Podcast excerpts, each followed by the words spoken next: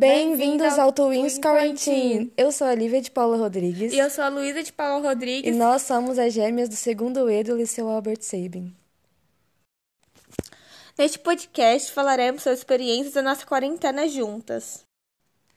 Vamos dar uma voltada no tempo e começar a falar um pouco sobre o que nós estávamos passando há cinco meses atrás, que no caso foi o início dessa quarentena.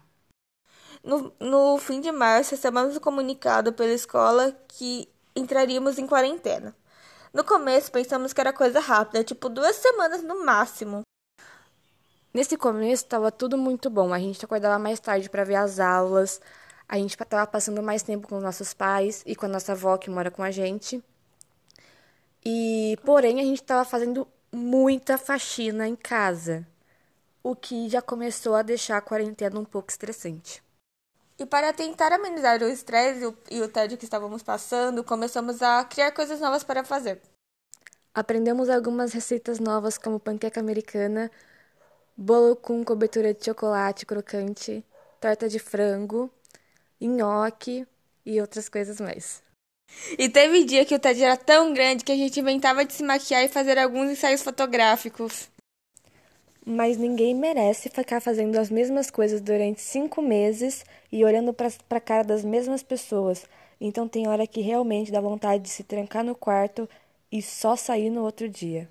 E a nossa estratégia para os estudos fo- foi a mesma durante o ano normal. A gente prestava bastante atenção nas aulas e anotava tudo que a gente aprendia. E na semana de prova a gente costuma fazer todos os exercícios da- das matérias que caem na- nas provas. Sem contar que participamos dos plantões ao vivo que ocorrem na plataforma dos- da escola. E para substituir as atividades físicas que a gente fazia aí de tarde, a gente começou a fazer exercício físico pela internet. E também a gente treina vôlei e futebol aqui em casa, só nas duas mesmo. Fazer uma rotina foi muito importante para a gente se organizar nessa quarentena. Mas sair da rotina também é muito bom. Então, quando a gente inventa alguma coisa nova para fazer, fica muito divertido. Por, por mais que essa mudança de, de, de rotina, essa mudança de hábitos foi, tipo, bom pra gente, ao mesmo tempo foi muito assustador. Porque, tipo, foi um choque muito grande. A gente não poder sair, não encontrar mais nossos amigos. E teve uma mudança muito grande em questão de estudos, né?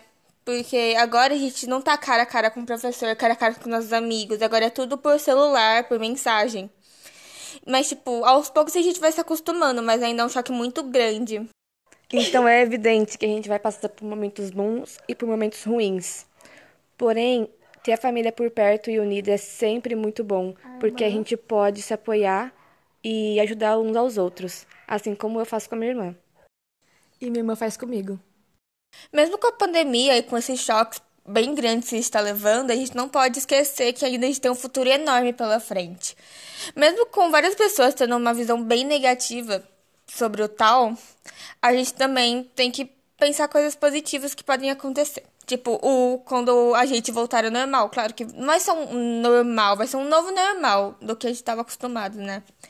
Mas, tipo, a gente não pode esquecer que a gente vai ter muita coisa pela frente. A gente não pode se privar, a gente tem que se privar nesse momento para conseguir aproveitar mais tarde a, a volta da a nossa volta para a sociedade. Eu realmente espero que essa pandemia termine logo, por mais que nós estejamos num patamar privilegiado em relação à maioria da sociedade, porque nós não estamos perdendo conteúdo e temos aulas ao vivo todos os dias com excelentes professores e um excelente apoio da nossa escola e dos nossos familiares.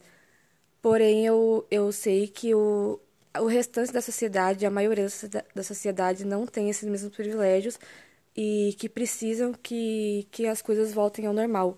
Então, eu realmente espero que tudo isso acabe logo.